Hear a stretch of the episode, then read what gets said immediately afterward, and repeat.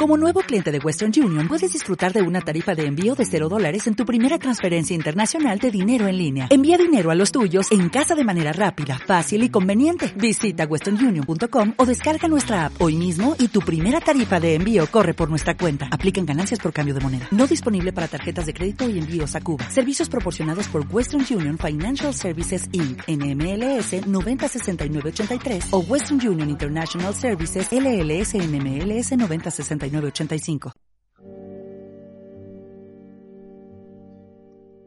es la memoria, explicó Anatema. Trabaja tanto hacia atrás como hacia adelante. La memoria racial, quiero decir. Newton le dirigió una mirada amable pero perpleja. Lo que quiero decir, dijo pacientemente, es que Agnes no veía el futuro. Eso es una metáfora. Lo recordaba. Claro que no muy bien y para cuando su entendimiento lo asimilaba estaba todo mezclado. Nosotros pensamos que lo que mejor se le daba era recordar cosas que iban a pasarle a sus descendientes. Pero si tú vas a los sitios y haces cosas en función de lo que escribió, y lo que escribió su interpretación de los sitios a los que has ido y de las cosas que has hecho, repuso Newton, entonces... Sí, ya lo sé. Pero bueno, está demostrado que funciona así, contestó ella. Miraron el mapa desplegado entre ellos. Junto a ellos la radio murmuraba Newton estaba muy al tanto de que tenía una mujer sentada al lado. Sé profesional, se decía. Eres un soldado, ¿no? Bueno, casi. Pues pórtate como un soldado. Pensó con ahínco durante una fracción de segundo. Bueno, pues pórtate como un soldado respetable con los buenos modales. Se forzó a atender a la cuestión. ¿Y por qué el bajo Tadfield? preguntó Newton. Yo solo me interesé por el tiempo, un microclima óptimo que le llaman, o sea que es un sitio pequeño con su propio buen tiempo. Echó un vistazo a los cuadernos de ella, aun ignorando a los tibetanos y los extraterrestres que parecían estar invadiendo el mundo entero últimamente. Aquel lugar tenía algo raro. La zona de Tadfield no solo gozaba del tiempo que se deduce de un calendario, sino que además se resistía bastante al cambio. Nadie construía casas nuevas, por lo visto. La población no se movía demasiado. Y parecía haber más bosques y setos de lo corriente para la época. La única granja de cría intensiva que abrieron por allí había quebrado hacía uno o dos años y la había reemplazado la cochiquera de un granjero chapado a la antigua que dejaba a los cerdos corretear entre los manzanos y que vendía la carne a precios exorbitantes.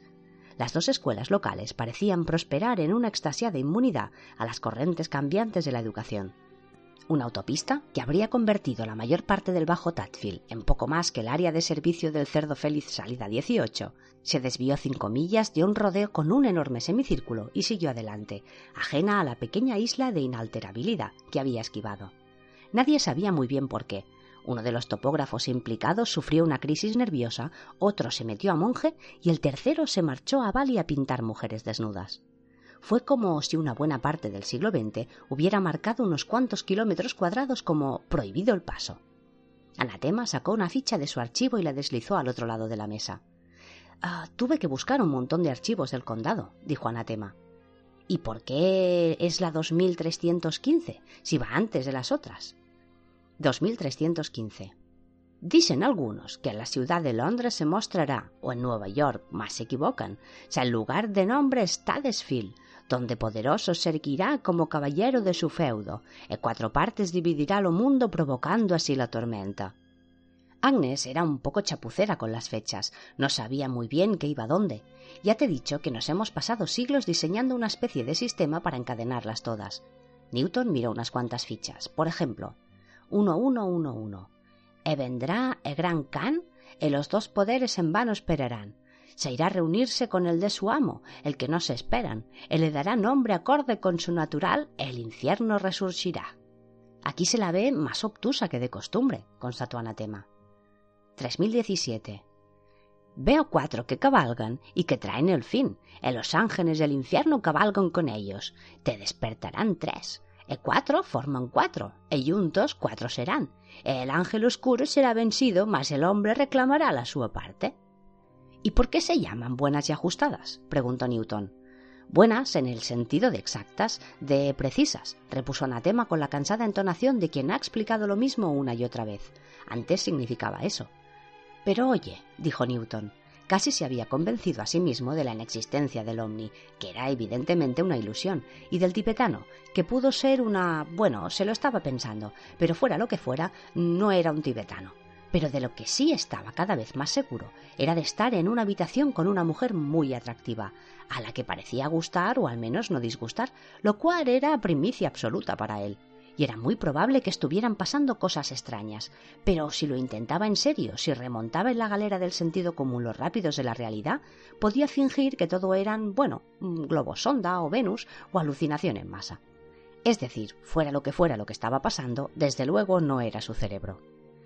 Pero oye, dijo, el mundo no se va a acabar ahora, ¿no? O sea, mira a tu alrededor, no hay tensión internacional, bueno, al menos no más que de costumbre.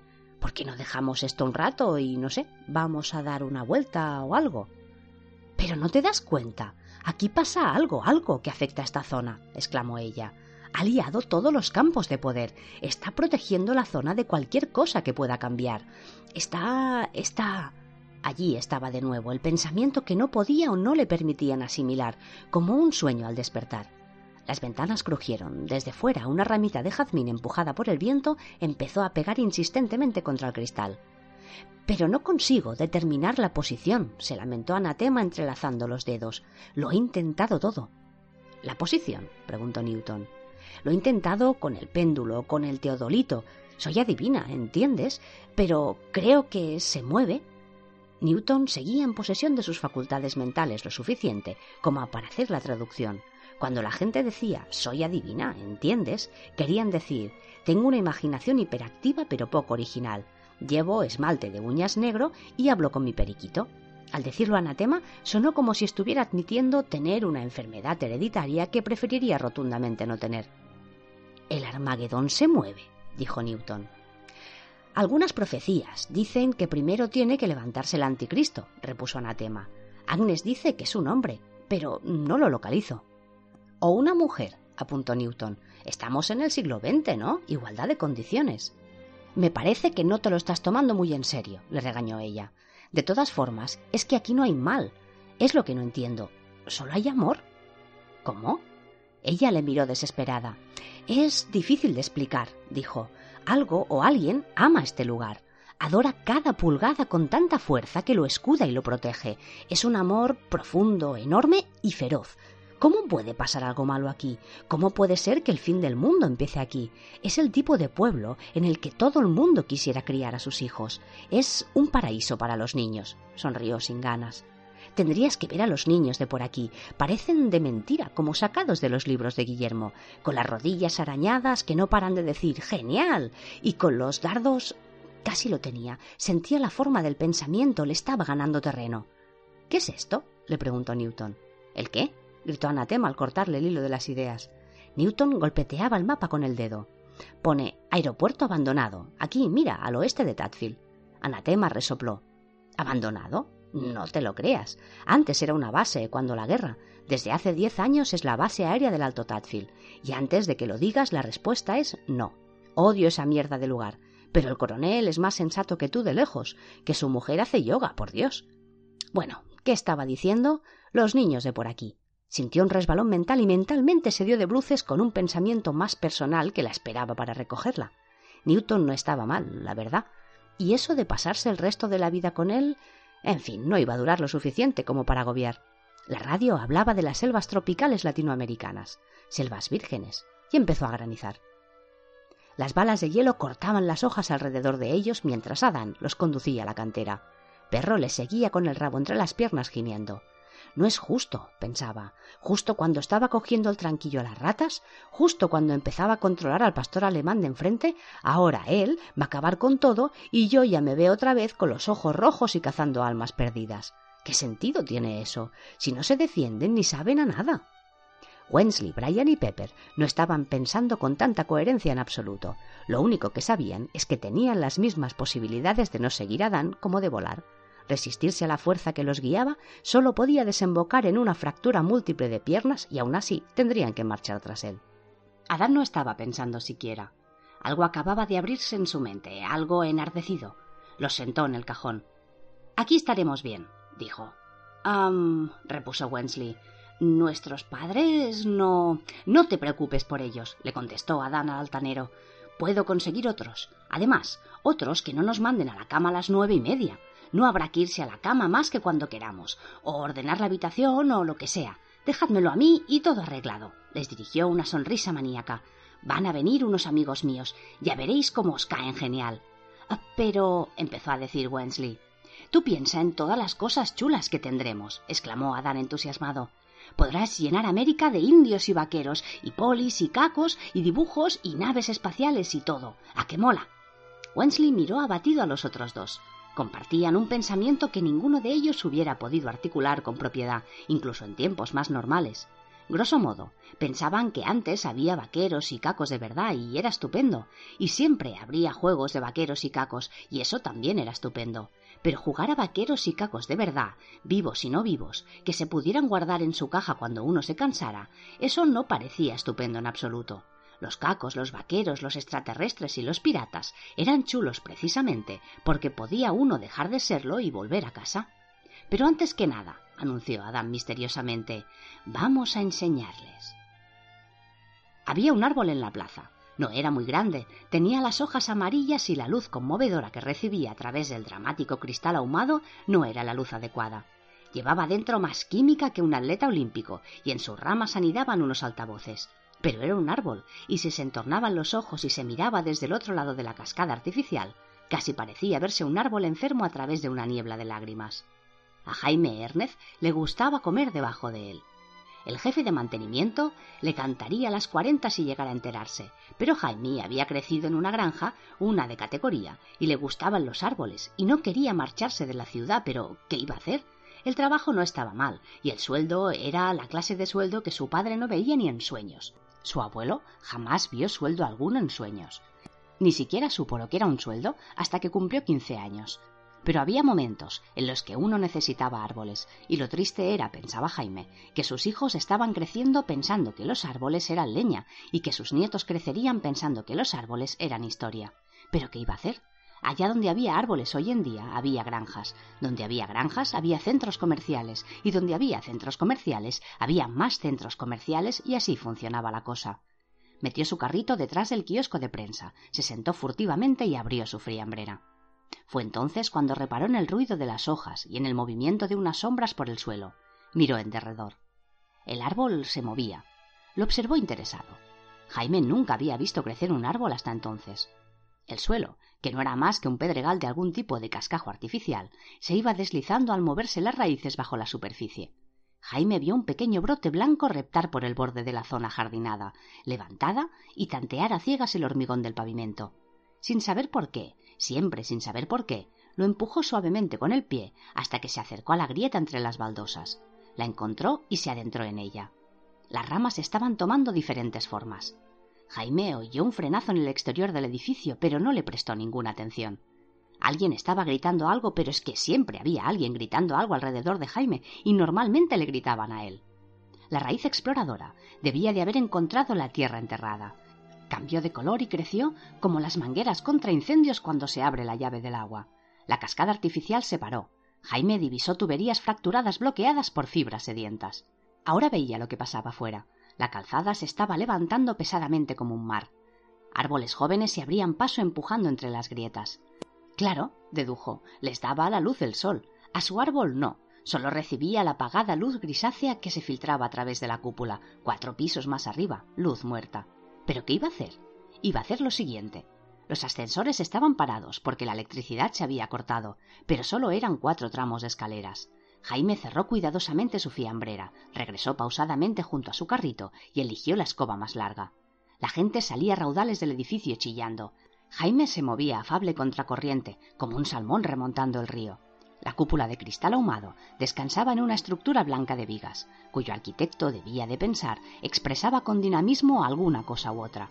Al ser de alguna variedad de plástico, a Jaime, encaramado en el trozo de viga adecuado, le costó toda su fuerza y toda la longitud de la escoba hacer palanca para quebrarla. Un esfuerzo más logró reducirlo todo a añicos letales.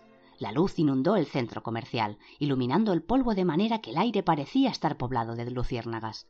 Mucho más abajo, el árbol echó abajo las paredes de su prisión de hormigón peinado y se elevó como un expreso. Jaime no pensaba que los árboles hicieran ruido al crecer, ni nadie lo pensaba porque el ruido de repente en cientos de años y en ondas separadas entre sí por intervalos de veinticuatro horas de tiempo, pero acelerado, suena brum. Jaime lo miró acercarse como un hongo atómico. Le salía humo de las raíces y de su alrededor. Las vigas no tenían elección. Los vestigios de la cúpula salieron disparados hacia arriba como una pelota de ping-pong en un aspersor. Por toda la ciudad sucedía lo mismo, aunque la ciudad ya no se veía, solo se veía la cúpula de verdor, se extendía de horizonte a horizonte. Jaime se sentó en una rama, se agarró una liana y rió, rió y rió. Pronto empezó a llover. El Capamaki, un barco de investigación ballenera, investigaba acerca de la pregunta ¿cuántas ballenas se pueden cazar en una semana? Solo que aquel día no había ballenas. La tripulación estudiaba los radares que, mediante la aplicación de una ingeniosa tecnología, podían detectar cualquier elemento de mayor tamaño que una sardina y calcular su valor neto en el mercado de aceite internacional, y no hallaron nada en ellos. Algún pececillo presuroso se mostraba de tanto en tanto con aire de querer irse a otro lugar inmediatamente. El capitán tamborileaba con los dedos en la consola. Ya se veía a sí mismo dirigiendo su propia investigación sobre qué ocurrió a una muestra estadísticamente reducida de capitanes balleneros que regresaron sin buque factoría repleto de material de investigación. Se preguntaba qué le harían. Quizás le encerraban a uno en una habitación con un cañón lanzarpones y esperaban que hiciera lo que correspondía. Aquello parecía mentira. Algo tenía que haber. El oficial de derrota agarró una carta de navegación y la miró detenidamente. Ah, señor, ¿qué pasa? Dijo el capitán irritado. Creo que hemos sufrido un desafortunado falle técnico. El lecho marino de esta zona debería estar a doscientos metros. ¿Y qué? El radar marca quince mil metros, señor, y sigue aumentando en profundidad. Eso es absurdo. Esa profundidad no existe. El capitán lanzó una mirada fulminante a varios millones de yenes en tecnología punta y le dio un puñetazo. El oficial le dirigió una sonrisa nerviosa. Ah, señor, dijo, ya es más profundo. Bajo los truenos de la profundidad superior, como Acirafel y Crowley muy bien sabían, abajo, más abajo, en el mar abismal, el kraken duerme. Y se estaba despertando. Y al levantarse, millones de toneladas de lodo marino se deslizaron en cascadas por sus flancos. Fíjese, dijo el oficial, ya marca treinta mil metros. El kraken no tiene ojos, nunca tuvo nada que mirar, pero el resurgir por entre las aguas heladas capta las microondas sonoras del mar, los pitidos y silbidos pesarosos del canto de las ballenas. Vaya, constató el oficial. ¿Mil metros? El kraken no está contento. ¿Quinientos metros? El buque factoría se mece en la repentina marejada. ¿Cien metros? Tiene encima un minúsculo objeto de metal. El kraken se mueve. Y diez mil millones de platos de sushi piden a gritos venganza. Las ventanas de la villa se abrieron hacia adentro de golpe. Aquello no era una tormenta, era una guerra. Por medio de la habitación revoloteaban fragmentos de jazmín, mezclados con la lluvia de fichas. Newton y Anatema estaban agarrados el uno al otro en el espacio libre entre la mesa volcada y la pared. Venga, masculló Newton, ahora dime que Agnes predijo esto. Predijo que traería la tormenta, repuso Anatema. Esto es un maldito huracán. Dijo que ocurriría después la 2315 hace referencia a la 3477, apuntó ella. ¿Cómo puedes acordarte de estos detalles en estas circunstancias? puedo y ya está. Ahora que lo dices, contestó, sacó una ficha. 3477. Que gire la roda del destino, que los corazones se ayunten, fuegos arden otros sí, en on el mío. Cuando el viento los pétalos se lleve, tendeos la mano uno del otro, pues la calma vendrá cuando carmín, blanco, negro y pálido se acerquen a la paz. Es nuestra profesión. Newton la volvió a leer. Fuera se oyó un ruido como de una lámina de chapa de zinc rodando por el jardín, que era básicamente lo que era. ¿Significa eso que nos vamos a convertir en. en un artículo? ¿Qué cachonda al Agnes esta? Cortejar es difícil cuando la persona cortejada tiene algún anciano pariente en casa. Suelen murmurar, reírse con socarronería o gorronear cigarrillos, o en el peor de los casos sacar el álbum de fotos familiar, un acto de agresión en la guerra de sexos que debería estar prohibido por una convención de Ginebra. Y aún es peor cuando el pariente lleva muerto tres siglos.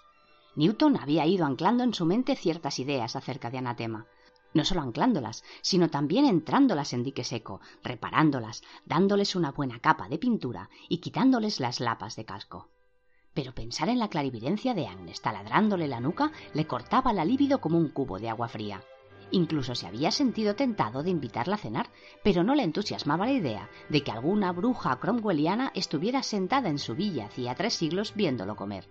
Se sentía como los que quemaban brujas. Su vida ya era bastante complicada, sin necesidad de que una vieja desquiciada la manipulara desde siglos atrás.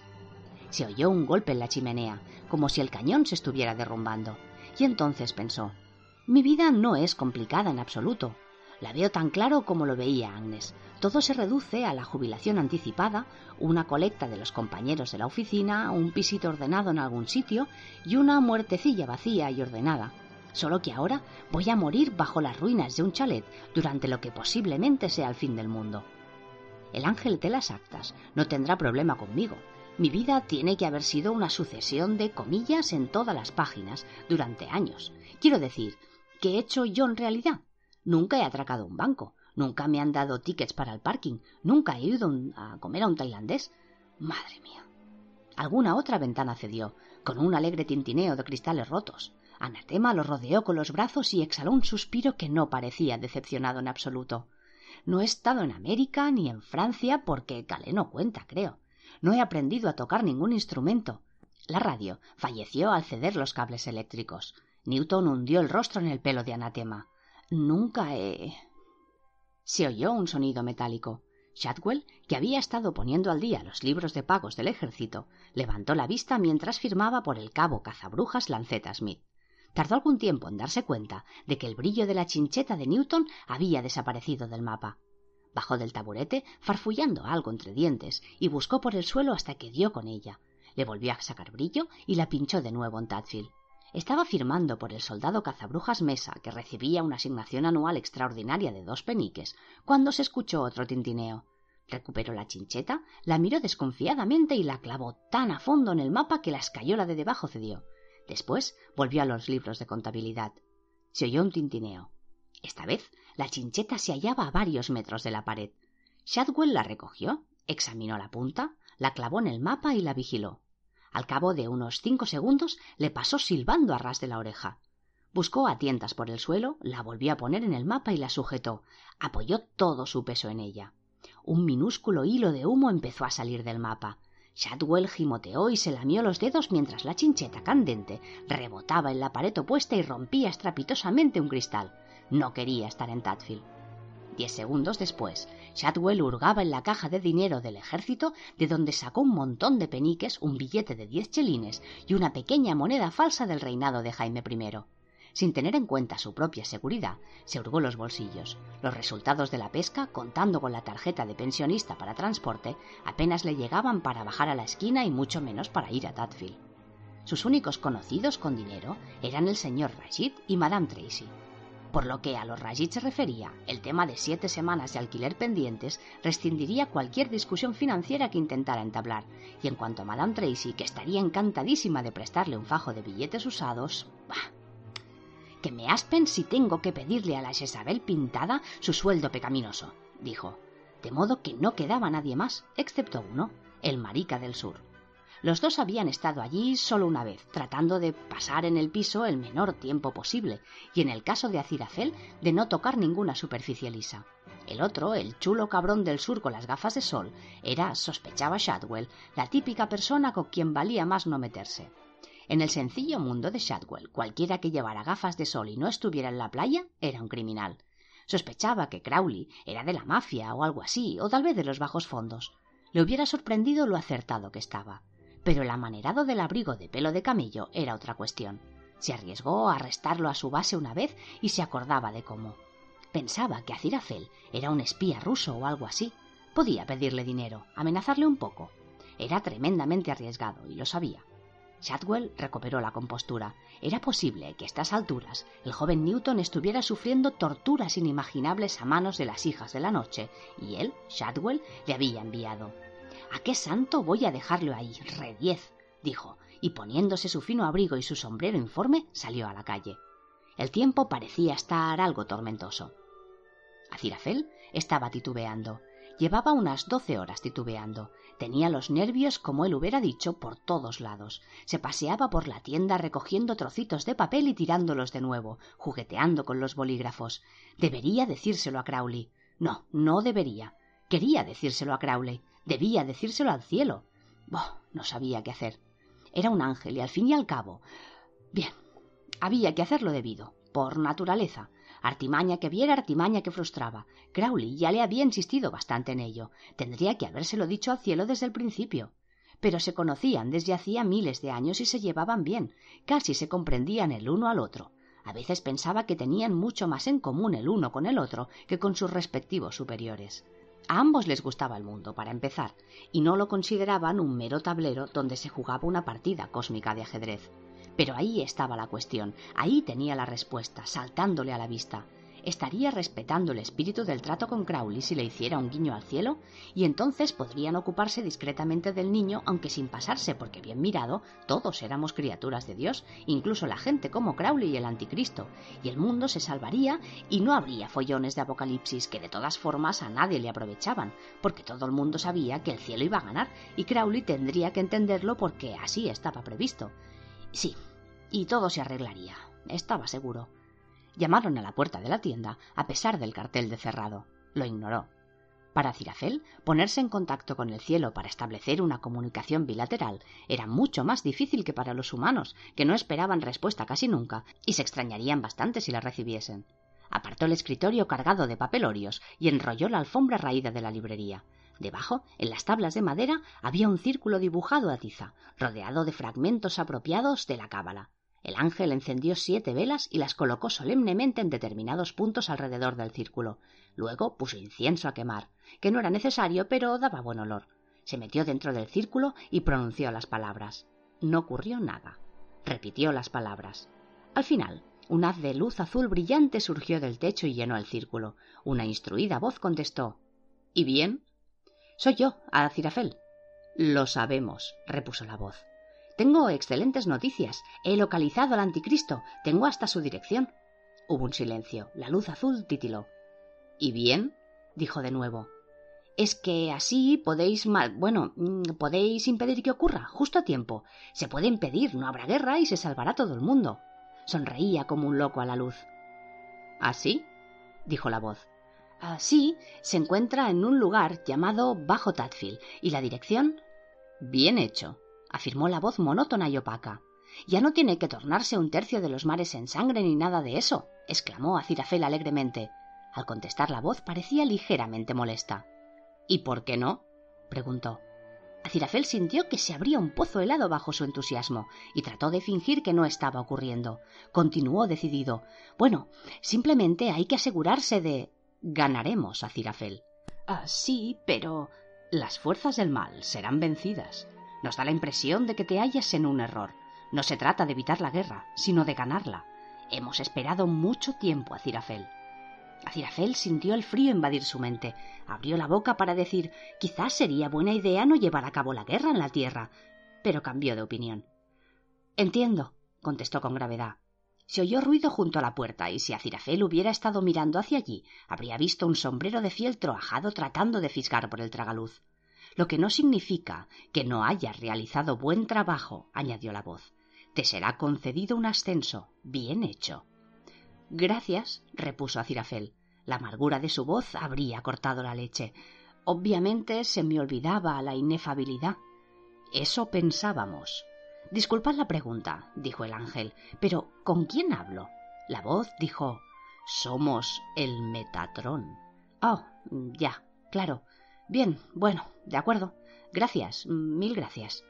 Detrás de él, el buzón se abrió, descubriendo así unos ojos. Una cosa más, continuó la voz. Supongo que, naturalmente, te unirás a nosotros. Bueno, la verdad es que hace siglos que empuñé una espada flameante, se explicó a Cirafel. Sí, lo recordamos, dijo la voz. Tendrás mucho tiempo para aprender de nuevo. Mm, ¿Y qué clase de acontecimiento inicial desencadenará la guerra? preguntó Acirafel.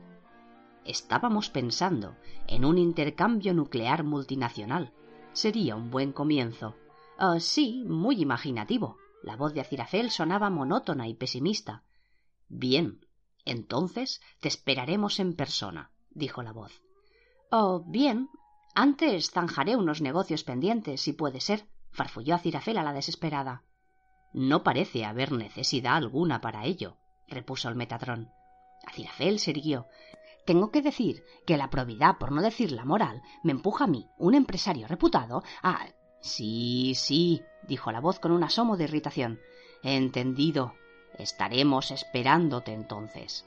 La luz perdió intensidad, pero sin llegar a desvanecerse. Están dejando la línea abierta, pensó Acirafel. De esta creo que no salgo. Hola, dijo en voz baja. ¿Estáis allí? No hubo contestación. Con mucho cuidado salió del círculo y se acercó sigilosamente al teléfono. Abrió su listín y marcó otro número. Al cabo de cuatro timbres tosió brevemente, se quedó en silencio y una voz que sonaba tan relajada que se dormía uno de oírla dijo Hola, soy Anthony Crowley. ahora. Crowley. Acirafel intentó susurrar y gritar al mismo tiempo.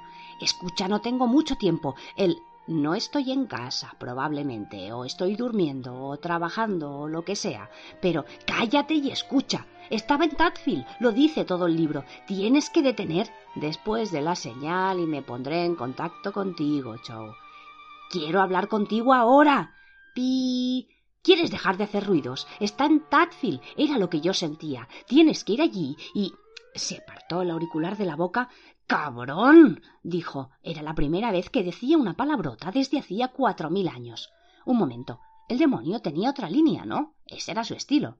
Acirafel ojeó el listín, que casi se le cayó al suelo. No tardarían en impacientarse. Dio con el otro número, lo marcó. Lo cogieron casi enseguida, al mismo tiempo que sonaba el timbre de la tienda. La voz de Crowley, más fuerte al acercarse al auricular, dijo Y lo digo en serio, ¿sí? Crowley, soy yo.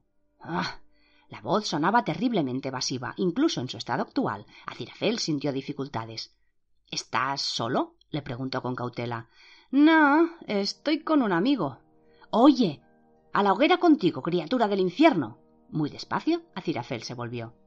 Shadwell temblaba de emoción. Lo había visto todo, lo había oído todo. No había comprendido nada, eso está claro. Pero sabía qué clase de gente era la que pintaba círculos y encendía velas e incienso. Lo sabía perfectamente. Había visto la novia del diablo quince veces, sin contar con aquella en la que le echaron del cine por gritar la opinión poco halagüeña que tenía Christopher Lee, el aficionado a cazador de brujas. Los muy cabrones lo estaban utilizando. Le habían tomado el pelo a la gloriosa tradición del ejército. Me las pagarás, maligno hijo de perra, gritó, avanzando como un ángel vengador apolillado. Sé muy bien a qué te dedicas. Traes aquí a las mujeres y las seduces para hacer tu voluntad diabólica. Me parece que se ha equivocado usted de tienda, repuso Acirafel. Luego te llamo, dijo al auricular, y colgó. Lo he visto todo, gruñó Shadwell. Tenía espuma alrededor de la boca. No recordaba haber estado nunca tan enfadado las cosas no son lo que parecen, empezó a decir a Cirafel, sabiendo que como táctica para entablar una conversación le faltaba estilo. Eso puedes apostarlo, dijo Shadwell triunfante. No, quiero decir, sin quitarle ojo al ángel, Shadwell retrocedió unos pasos, agarró la puerta de la tienda y la cerró con semejante portazo que el timbre saltó. Campana, dijo. Agarró las buenas y ajustadas profecías y las estampó en la mesa. Libro, gruñó. Rebuscó en un bolsillo y sacó su fiel encendedor Ronson. Vela. Mm, bueno, más o menos. gritó y empezó a avanzar. A su paso, el círculo empezó a brillar con una tenue luz azul.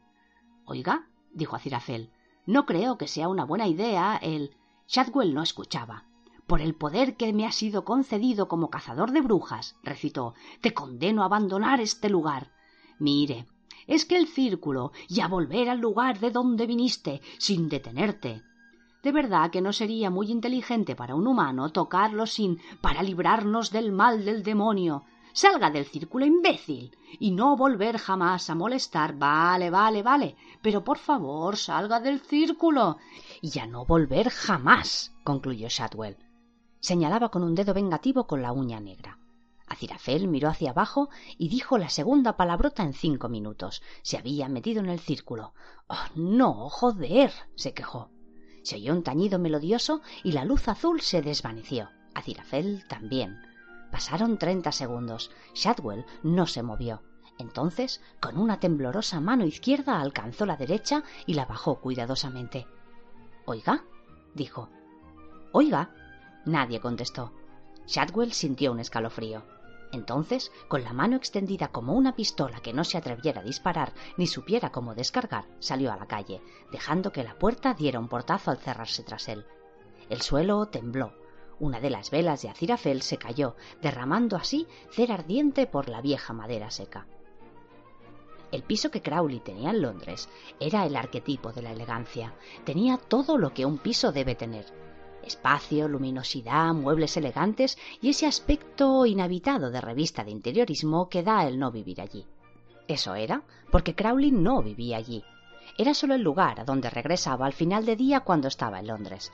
Las camas siempre estaban hechas, la nevera siempre estaba repleta de comida para gourmets que no se acababa nunca. Para eso tenía Crowley una nevera al fin y al cabo, y por la misma razón no hacía falta descongelarla, ni siquiera enchufarla.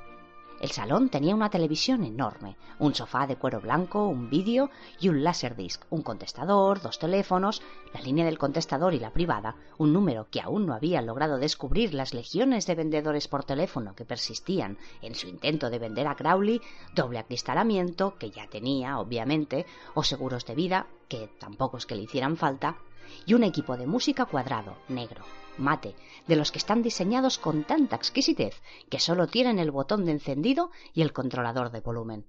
Lo único que se le había pasado a Crowley eran los altavoces, que se había olvidado de ellos. No es que hubiera ninguna diferencia de todos modos, la reproducción del sonido era bastante perfecta. Había un fax desconectado con la inteligencia de un ordenador y un ordenador con la inteligencia de una hormiga retrasada. Aún así, Crowley lo actualizaba cada varios meses, porque pensaba que la clase de humano que intentaba ser tendría un ordenador con estilo. Este era como un Porsche con pantalla. Los manuales aún estaban en las bolsitas de plástico transparente. De hecho, en todo el piso, Crowley solo dedicaba atención personal a las plantas. Eran enormes, verdes y espléndidas, con hojas luminosas, sanas y brillantes. Era porque una vez a la semana Crowley se paseaba por la casa con un vaporizador verde para plantas, vaporizando las hojas y hablando a las plantas. Había oído lo de hablar a las plantas a principios de los años setenta en la radio y pensó que era una magnífica idea, aunque hablar no es la palabra más adecuada para lo que Crowley hacía. Lo que hacía era infundirles el temor de Dios, mejor dicho, el temor de Crowley.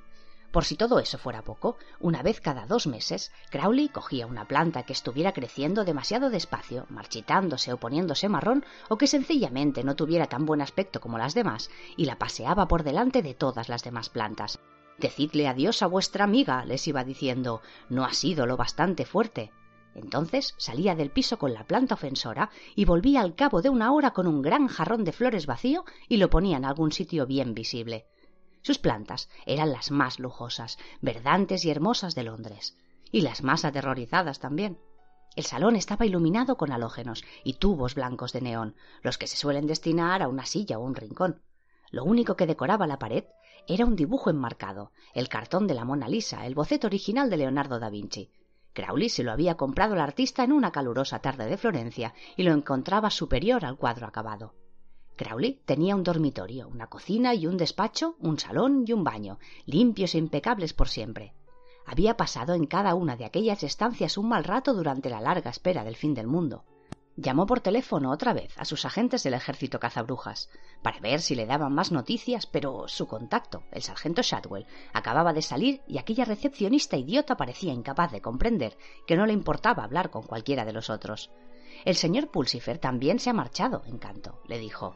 Se ha ido a Tadfield esta mañana para una misión. Hablaré con quien sea, se explicó Crowley. Ya se lo diré yo al señor Shadwell, repuso ella, cuando vuelva. Ahora, si no le importa, estoy trabajando y no puedo dejar al caballero así mucho rato o se morirá de frío.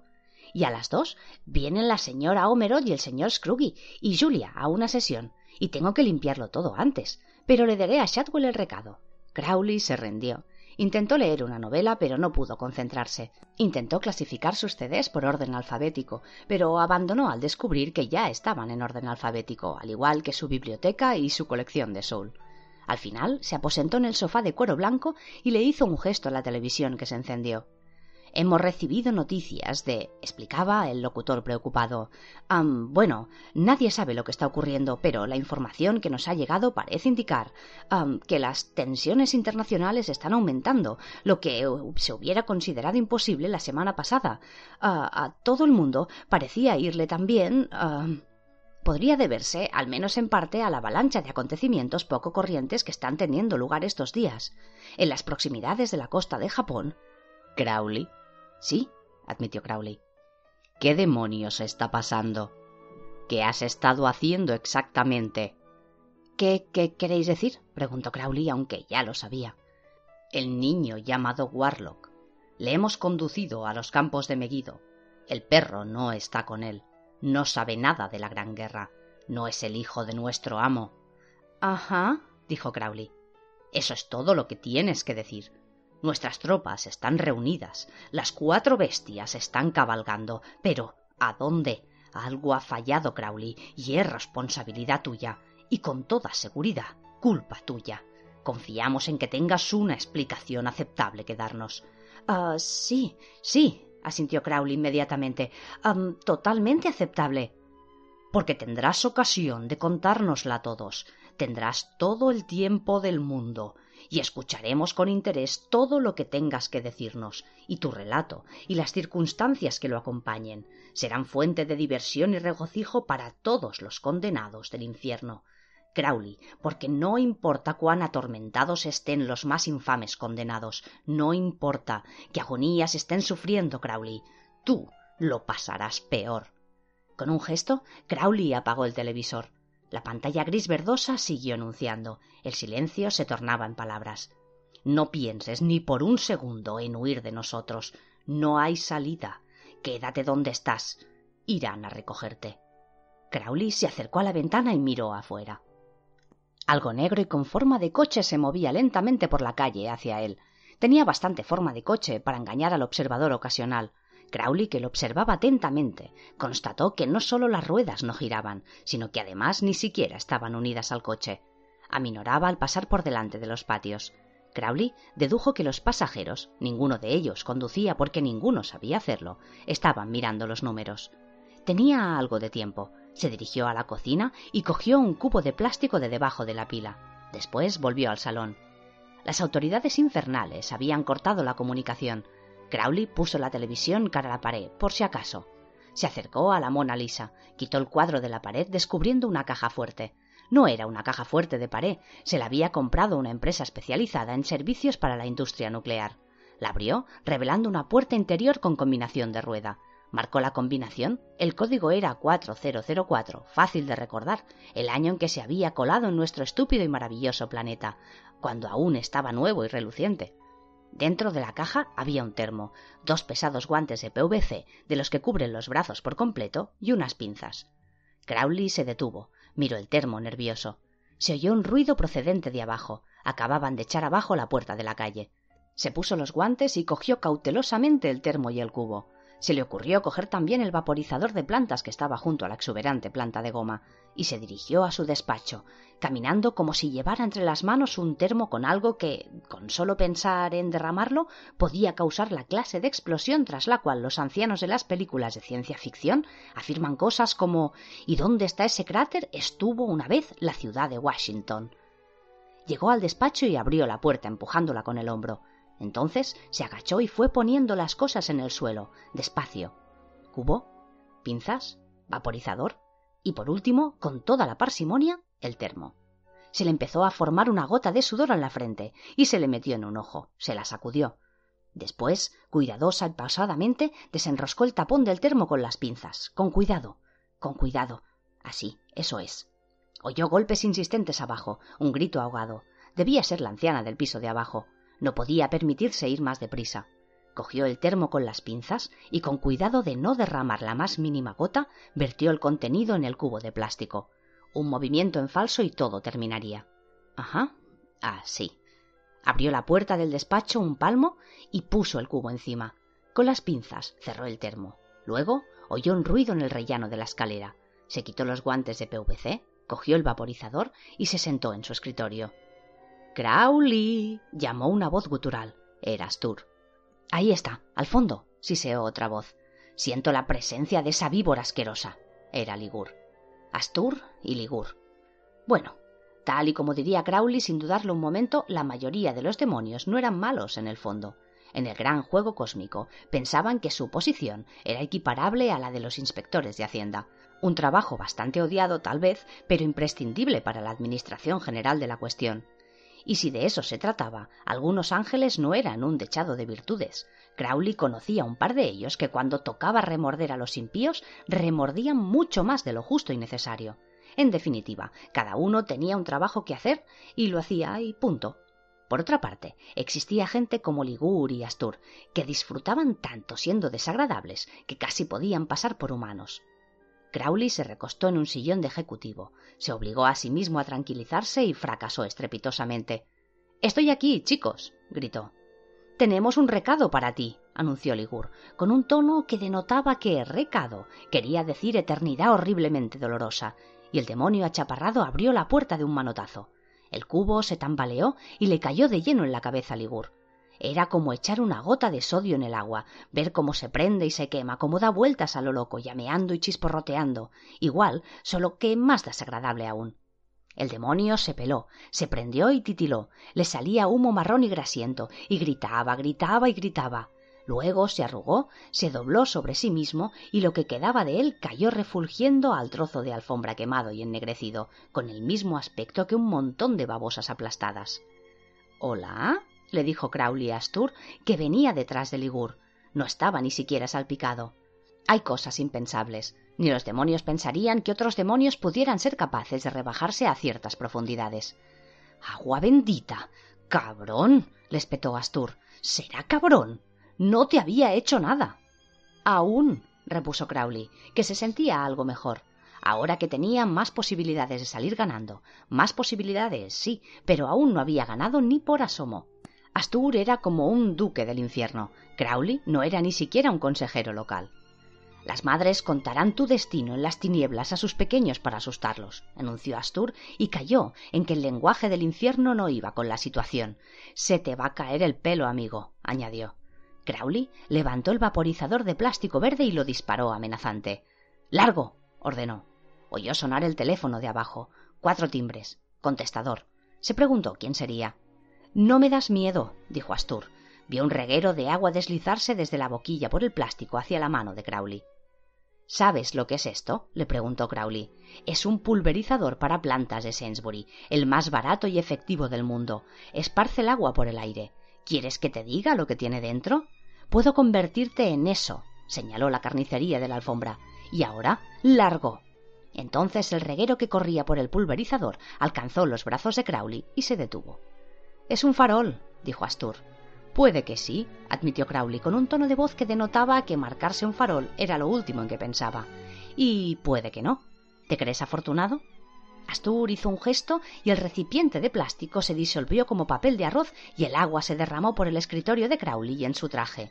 Yo sí, replicó Astur. ¿Y tú? Crowley no contestó. El plan A había dado resultado. El plan B había fracasado. Todo dependía del plan C, que tenía un inconveniente. Solo había pensado hasta el plan B. Venga, apremió Astur entre dientes. Es hora de irse, Crowley. Hay algo que deberías saber, dijo Crowley tratando de ganar tiempo. ¿El qué? se sonrió Astur. Entonces sonó el teléfono que tenía Crowley en el escritorio. Lo cogió y advirtió a Astur. No te muevas. Tengo algo importante que decirte y lo digo en serio, ¿sí? Mhm, dijo Crowley. Y luego dijo Nah, estoy con un amigo. A Cirafel le colgó. Crowley se preguntó qué querría. Y de pronto el plan C se le ocurrió.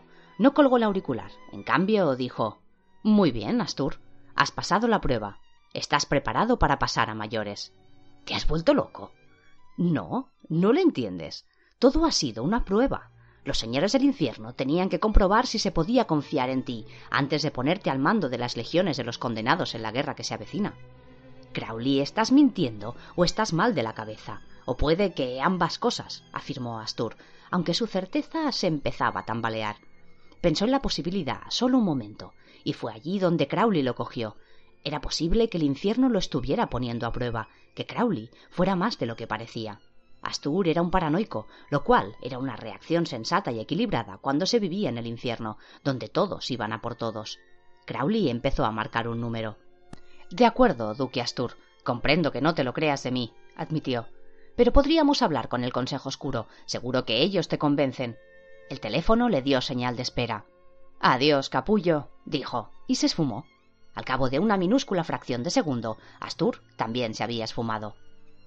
A lo largo de los años, gran número de horas teológicas se han destinado a debatir la célebre incógnita. ¿Cuántos ángeles pueden bailar en la cabeza de un alfiler? Para responder a la pregunta, debemos tener en cuenta los siguientes hechos. En primer lugar, los ángeles no bailan. Es una de las características que los distingue. Tal vez escuchen con interés la música de las esferas, pero no sienten la necesidad de levantarse y ponerse a bailar al son, de modo que ninguno, o casi ninguno, Acirafel había aprendido a bailar la gabota en un discreto club de caballeros de Portland Place a finales de 1880, y aunque al principio se le daba peor que cantar a los cuervos, al cabo de un tiempo se le acabó dando bastante bien, y se sintió considerablemente decepcionado cuando, unas décadas después, la gabota pasó de moda para siempre de modo que, mientras el baile sea la gabota y disponga de una pareja adecuada, que también sepa, por seguir con el razonamiento, bailar la gabota en la cabeza de un alfiler, la respuesta es claramente uno. No obstante, también nos podemos preguntar cuántos demonios pueden bailar en la cabeza de un alfiler. Al fin y al cabo, son de la misma estirpe. Por lo menos saben bailar. Según este planteamiento, la respuesta es bastantes, la verdad, siempre y cuando abandonen sus cuerpos físicos, lo cual es un picnic para los demonios. Ellos no están limitados por la física. Si adoptamos una perspectiva amplia, el universo no es más que un objeto pequeño y redondo, como una de esas bolas de agua dentro que se muestran una tormenta de nieve en miniaturas y se agitan. Pero si se mira muy de cerca, el único problema de bailar en la cabeza de un alfiler son todos esos espacios entre electrones. Para los de la estirpe divina o demoníaca, el tamaño, la forma y la composición son sencillamente opciones. Crowley está viajando increíblemente rápido por una línea telefónica. Ring. Realizó dos intercambios telefónicos a una fracción muy respetable de velocidad de la luz. Astur estaba muy por detrás de él, diez o doce centímetros, pero con aquel tamaño, Crowley tenía una cómoda ventaja, que se esfumaría en cuanto saliera por el otro lado. Eran demasiado pequeños para el sonido, pero para los demonios el sonido no es imprescindible a la hora de comunicarse. Oía Astur gritar a sus espaldas Cabrón, te cogeré. no escaparás. Ring. Salgas donde salgas, yo saldré detrás de ti. No escaparás. Crowley había recorrido unos treinta kilómetros de cable en menos de un segundo. Astur le pisaba los talones. Crowley iba a tener que sincronizar todo aquello con sumo cuidado. Ring. Era el tercer timbre. Bueno, pensó Crowley, allá voy. Se paró en seco y vio a Astur pasar de largo como una bala. Se volvió y. ring. Crowley salió disparado de la línea telefónica, a través de la cubierta de plástico y se materializó, al tamaño natural y jadeando en su salón. Clic. La cinta de salida de mensajes empezó a girar en el contestador. Se oyó un pitido y al girar la cinta de entrada de mensajes, una voz surgió del altavoz después de la señal. Ahora verás. ¿Qué? Maldita víbora. La lucecita roja de los mensajes se puso a parpadear. Se encendía y se apagaba como un ojo iracundo rojo y diminuto. Crowley había deseado tener más agua bendita y tiempo para mantener la cinta dentro hasta que se disolviese, pero llevar a cabo el baño terminal de Ligur ya había sido bastante arriesgado y se exponía a que le cayeran años. Incluso su presencia en la habitación le incomodaba. O tal vez. sí. ¿Qué ocurriría si metía la cinta en el coche? ¿Podría poner Astur una y otra vez hasta que se convirtiera en Freddie Mercury? No. Puede que fuera un hijo de puta, pero tampoco había que pasarse. Oyó el ruido de los truenos a lo lejos. No tenía tiempo que perder. No tenía dónde ir. Aún así se fue.